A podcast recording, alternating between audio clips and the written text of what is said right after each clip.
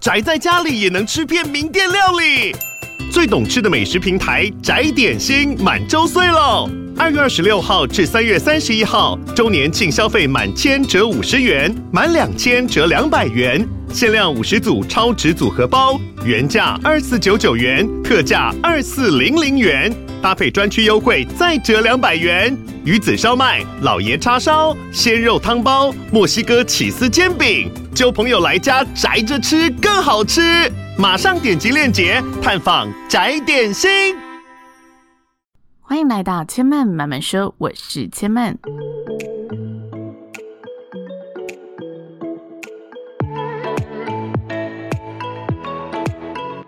目前频道在 Apple Podcast、Spotify、KKBox 以及 Google Podcast 都听得到。喜欢的朋友欢迎帮千曼订阅并留言评论，让更多人可以认识千曼慢慢说喽。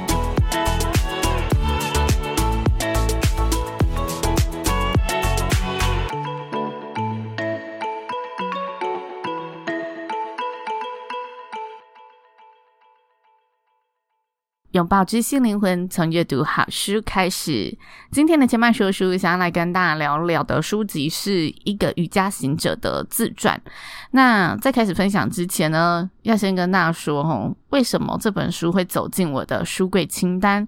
因为它有一件事情引发了我强大的好奇心，那就是众所皆知的苹果创办人史蒂夫·贾伯斯说，这本书改变了我对这个世界的认识。看过这本书的人和没看过的人对世界的理解会截然不同。那贾伯斯他曾经在他自传里面说，这本书是他在年轻时期就接触到的一本书，对他而言是非常有启发性的读物。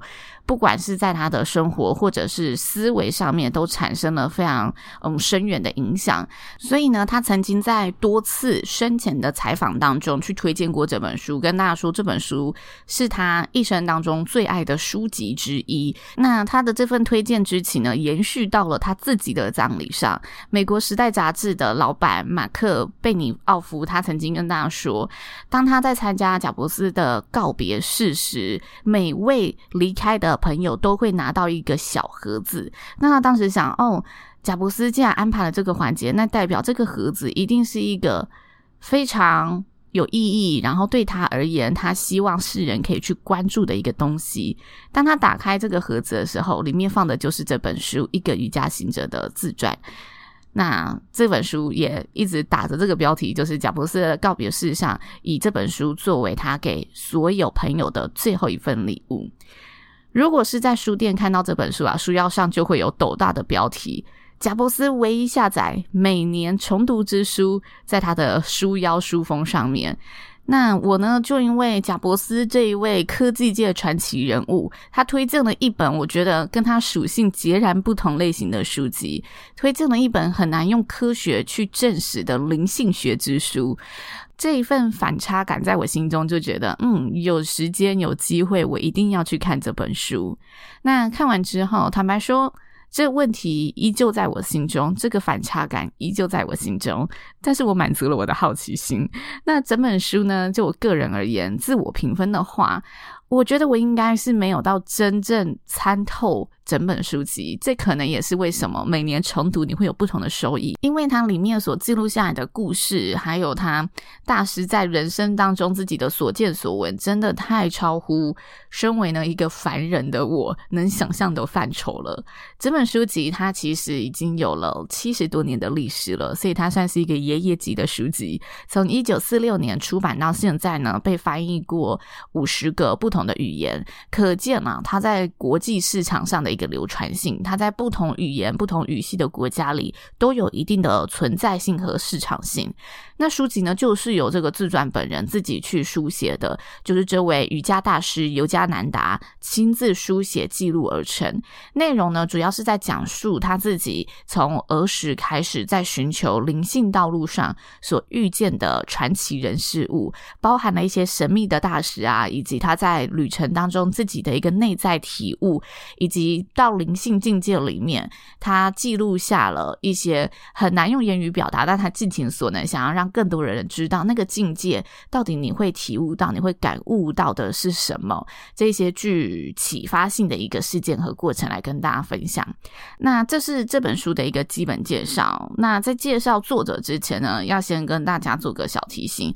因为这本书它本身的主角就是印度弘扬瑜伽的一个行者，所以书籍的大篇幅里面，你可以看到有嗯信仰和。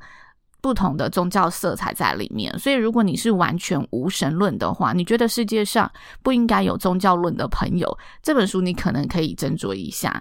那就我个人而言，我自己的立场和读后分享来跟大家聊一下，我并没有特别的宗教信仰，所以。要说的话，我是那种宁可信其有派，就每一个我都想去了解一下，去听一下。那这本书对我而言，我觉得就是像去认识一个我没有接触过的世界，然后去认识一个信仰的历史，去听一些我没有听过的故事。所以我其实也思考了一下，要用什么角度来跟大家分享这本书。我不希望它是以宗教色彩的方式呈现在大家面前，因为这也不吻合这个作者想要跟大家聊的。那如果纯粹分享他这些故事，因为传记真的就是一则一则绵延不断的人生故事所组成。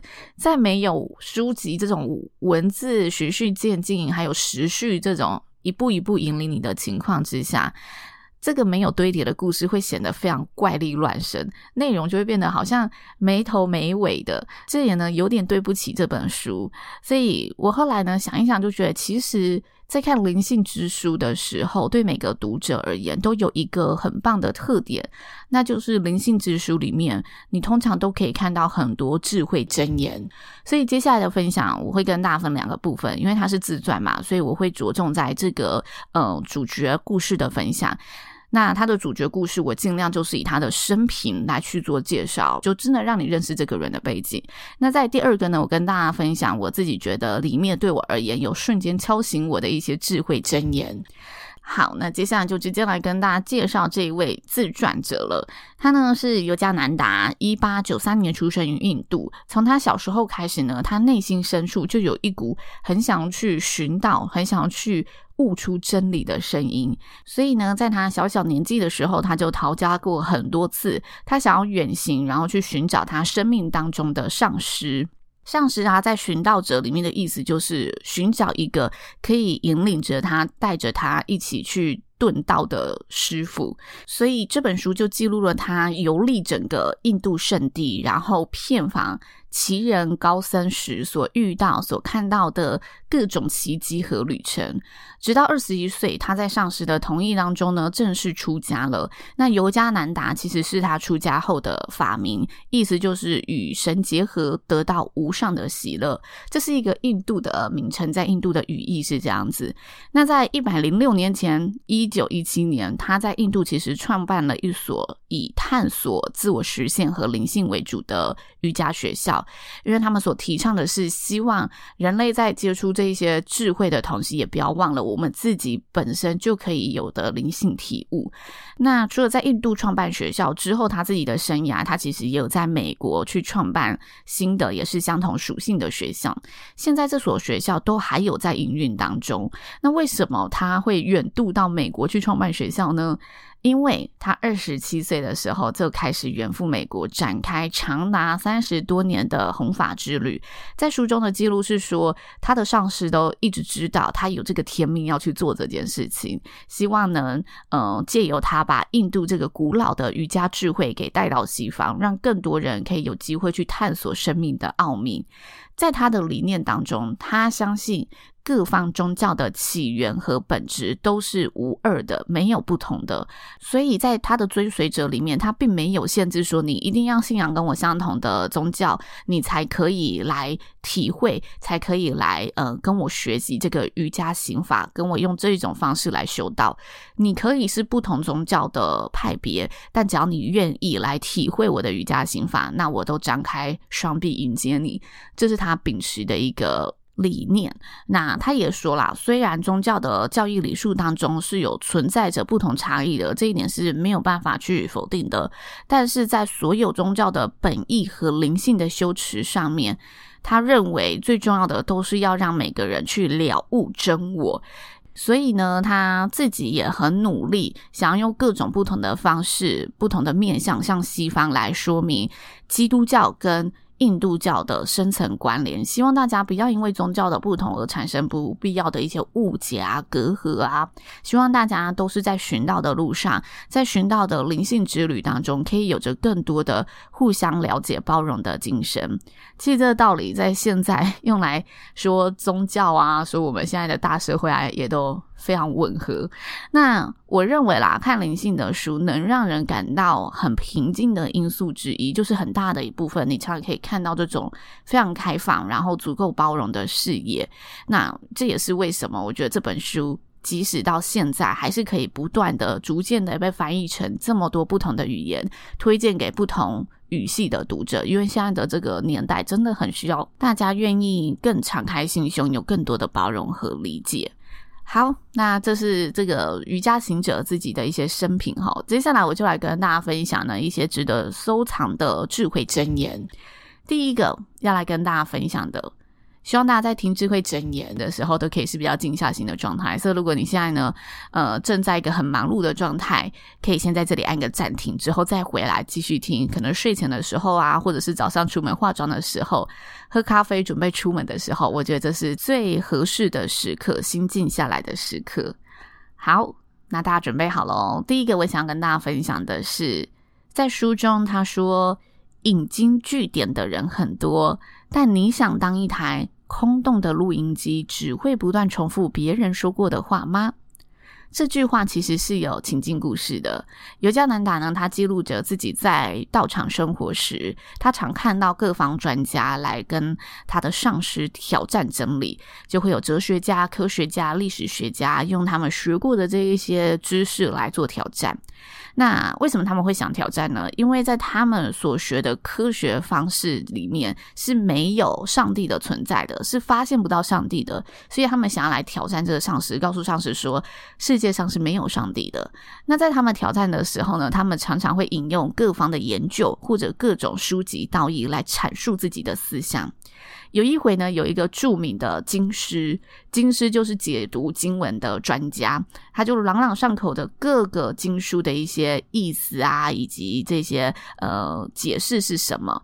那当他呢长篇大论的说完之后，上师就回了他一句话，他说：“我在等着听你说。”这位金师就感到非常迷糊啊！我刚刚说了这么大的篇幅，难道你都没有听到吗？因为上师的这个口气仿佛在说着：“诶，你刚刚的各种解释对我而言，我好像什么都没有听到诶，所以我在等着听你说更多。”那这时候上师就说啦：“引经据典的人很多，但你自己的评论是什么？从你的生活当中得到什么特别的感受？”你从经典中消化了多少成为你的东西？这些永恒的真理用了什么方法更新了你的本性？你愿意当一台空洞的录音机，只会不断重复别人说过的话吗？这段话我特别记录下来呢，是因为我觉得做内容创作，你常常会去看非常多的资讯，然后看了之后，人家说学以致用，学以致用，其实也是相同的道理。就是你看了之后，到底你消化了多少成为你内心的东西？资讯要用得上才能发挥价值，吸收资讯重要，但如何真的把它落实在你的生活才是关键。如何在观点里面加入或者延伸，发挥出属于你的观点，这也是一个运用。你。这真的从这一个道理当中悟出了更多，或者收获到了更多，这才是这个资讯在你身上发挥价值的地方。这是我记录下的第一个智慧箴言，觉得是非常实用。然后，无论在各个人生场合，只要你在学习一件新的事物时，都可以提醒自己，你有没有从这个学习当中再去延伸获取自己新的东西。像是在工作上面，我们常常在学习一个工作新的东西时，我们都是先依照前人教授我们的方式去做嘛。这一定是学习的第一步，可能从复制开始，或者学习的第一步从模仿开始。好，但当我们模仿了、复制了，接下来在我们自己的生涯里面，我们就是一昧的复制贴上而已，还是慢慢的我们熟悉了之后，我们开始去找出更适合自己的方法，然后发展出自己一套的做事方式呢？如果我们只是一昧的复制贴上，那你肯定很快的就会被这个职场所淘汰，因为。会复制贴上的人太多了，但是如果你可以从中去发挥出自己一套的做事模式，慢慢的发展出一个更有效率、更可以为公司带来效益的方式，那才是我们可以在公司里面晋升或者更突出、更有存在和影响力的价值。这是第一点，来跟大家分享。那接下来第二点要跟大家分享的是，它其实是出现在同一个章节接续的故事，但中间隔了大概两三页。他说，学习太多智慧，反而会被自己搞糊涂了。这位上司呢，他曾经在非常多的场合里面提到，死读书其实是没有用的，学习太多词汇，有时候反而会让自己越来越混淆。那书籍里面的章句，其实你一次读一点点就好，重点是慢慢消化，要引起人了悟内在的欲望才有意义，否则一直用脑袋理解，只是满足虚荣心，但其实真实的你是一窍不通的。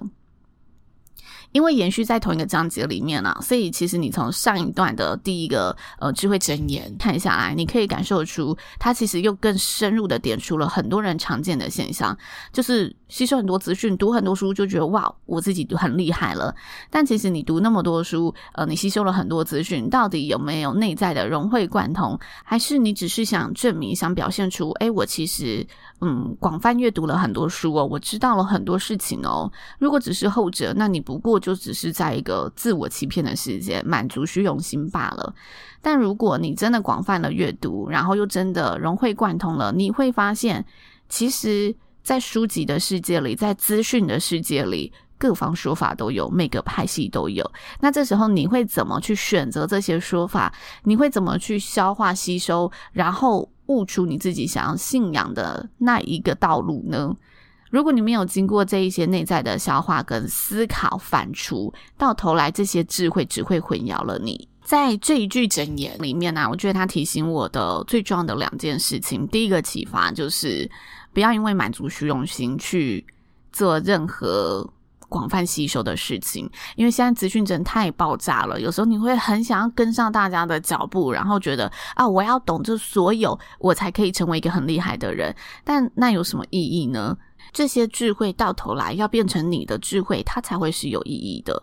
这是第一个。那再来第二个，我其实之前跟大家分享过，在加拿大读书。老实说的话，我没有办法全懂嘛。教授可能说十句，我只懂了五句。那我之中就发现，我与其花时间斟酌在他所有的词汇里面，那些词汇反而真的会让我搞糊涂。我如果再跳脱出来一点点，想办法去抓住他十句里面关键的一句话，我把那一句话慢慢的用自己的思考再去消化，再去吸收，然后真的把它吸收到渗透到，嗯。我觉得每个角度去说这句话都通，那其实我不不理解他其他的词汇都是 OK 的，我依然可以把我接下来的专案、接下来的工作做得很好，因为我知道这一个道理的关键点在哪里。所以有时候学习一个智慧啊，不是你。吸收越多的资讯越好，而是真的你有没有从里面抓住那一个最重要的关键？这是第二个在我生活里面所相呼应的，然后让我觉得非常有启发性的地方。那再来第三个点，我想跟大家分享的是，无法满足的欲望才会愤怒。这呢，是我整本书最喜欢的一句话。单听这句话不用上下文，其实已经很直白的说明了无法满足的欲望才会产生愤怒嘛。但如果你再加上故事的情境，它其实会更有力道。当时呢，尤加南达他觉得自己可能做了一件会让师傅生气的事情，所以他就跟他上司说：“我这么做，想必你对我感到很愤怒吧。”没想到呢，他的师傅回应说：“才不会呢，无法满足的欲望才会感到愤怒。我对别人无所求，所以他们的行为不会与我的希望相违背。我更不会利用你来达成自己的目的。你们真正的快乐才是我的快乐。”这投射的是什么？我觉得欲望就是一种期待。当我们把期待寄托在他人身上的时候，我们希望自己的付出能为他人换来些什么，换来。他人的呃赞赏啊、认可啊或感激，希望做了某件事情，帮了某个人来达到自己的目的。有时候我们在做事情的时候，动机真的就是这么不单纯。所以当事情不如预期的时候，我们会感到愤怒，会感到啊有点丧气。当回头过来想，我们为什么要把这个欲望、这个期待加诸在别人身上呢？回归自身吧。当我们感到有情绪的时候，回头想想这个情绪的源头是从何而生。如果这个源头是从他人而生，那就代表我们放错了源头。所有情绪的源头应该都是要来自自己能掌控的范围之内。当我发现我可以越来越好的练习情绪的波动，不是来自那一些根本不必要加诸在外在的人事物的期待时，我们在自己的身上可以厘清更多，然后把情绪的主导权转回自己身上。只有这样的练习，才可以让我们获得更平静的生活。我们才可以全然的去掌控好自己的内在情绪和自己外在的生活、外在的行为。那最后跟大家分享整本书的总结。我认为，如果呢，你是一位喜欢追求灵性或者寻求生命深层意义的朋友，这本书会很适合你。那如果你跟我一样哈，没有特别宗教信仰，看这本书真的就会像感觉走进了一个你从未。听过看过的世界里面非常惊奇。那现在是年末时刻嘛，我觉得也非常适合在这个时机点去找寻一本探索自我内在的书籍，是个挺好的时机的，更深入的认识自己，理清自己内在想要的生活是什么。你喜欢探索灵性吗？你是透过什么方式来探索自我内在灵性的呢？如果大家是喜欢探索灵性的朋友，好，或者探索生命意义的朋友，可以跟我分享你的方式。那对我而言，我觉得在产出创作这个过程当中，就是我的答案。当我看完一本书，好好的沉淀下来，看到了一个新闻世界，看到了我生活中的一些人事物，好好的沉淀下来，拿来。创作再跟大家分享，就是一个我觉得让我更认识我自己是什么样的人。我总是用什么眼光、什么视角在看待这个世界。我从里面看到了自己的局限，也看到自己可以更好的地方。这就是我很喜欢 Podcast 的原因，很喜欢创作跟大家分享的原因。那如果大家有自己的答案，也欢迎到 Spotify 或者到 Apple Podcast 的留言处，又或者最直接的，直接呢私讯千麦的 IG 跟千麦分享。以上就是我今天的内容喽，希望大家会喜欢。千麦慢慢说，也邀请大家下次再来听我说喽，拜拜。